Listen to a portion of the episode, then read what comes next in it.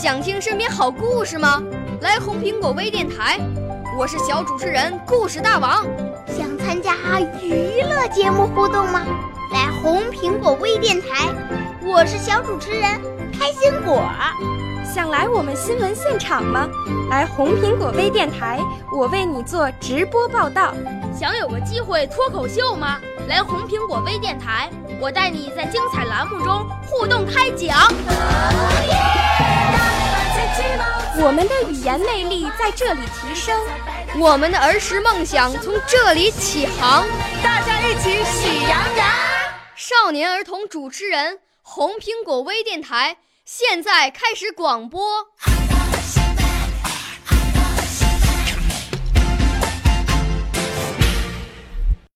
大家好，我叫陈思，今年十岁。今天我给大家带来的作品是《草虫的村落》，来自小学六年级语文课本。今天我又躺在田野里，在无限的静谧中，忘了世界，也忘了自己。我目光追随着爬行的小虫，做了一次奇异的游历。空间在我眼前扩大了，细密的草茎组成了茂盛的森林。一只小虫，一只生着坚硬黑甲的小虫，迷失在这座森林里。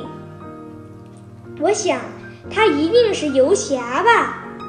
你看，它虽然迷了路，仍傲然地前进着。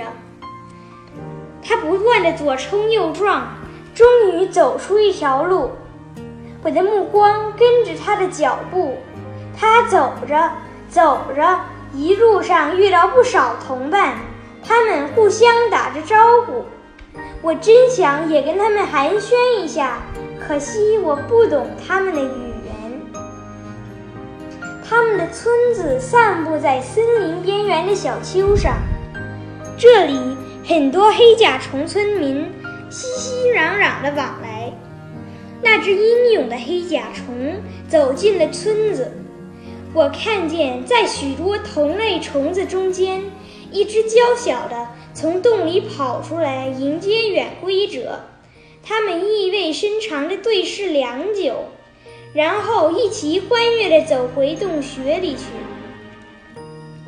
我看得出，草虫的村落里哪是街道，哪是小巷。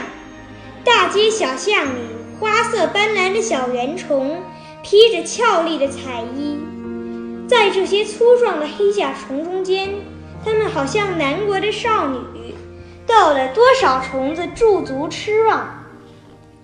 蜥蜴面前围拢一群黑甲虫，对着庞然大物投以好奇的目光。他们友好地交流着，好像攀谈的很投机似的。看呐，蜥蜴好像忘记了旅途的劳倦，它背着几个小黑甲虫，到处参观远方亲戚的住宅。我的目光被一群音乐演奏者所吸引。他们有十几个吧，散聚在两棵大树下面。这是两簇野灌丛，紫红的小果实已经让阳光烘烤的熟透了。甲虫音乐家们全神贯注地振着翅膀，优美的音韵像灵泉一般流了出来。此时，我觉得他们的音乐犹如人间的一切音乐。这是只有虫子们才能演奏出来的。我的目光顺着僻静的小路探索，我看到村民们的劳动生活了。他们一对对不知道从什么地方来，一定是很远很远的地方吧。现在他们归来了，每一个都用前肢推着大过身体两三倍的食物。行色匆匆地赶着路，是什么力量使他们这么勤勉地奔忙呢？我完全迷惑了，在小虫子的脑海中究竟蕴藏着多少智慧？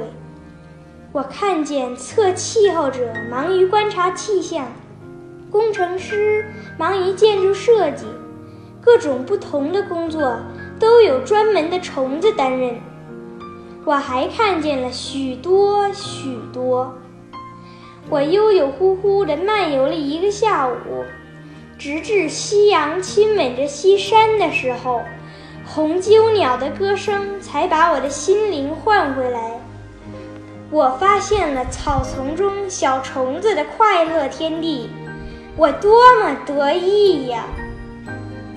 我愿意牵着你的手，一起到草丛的村落里去散散步。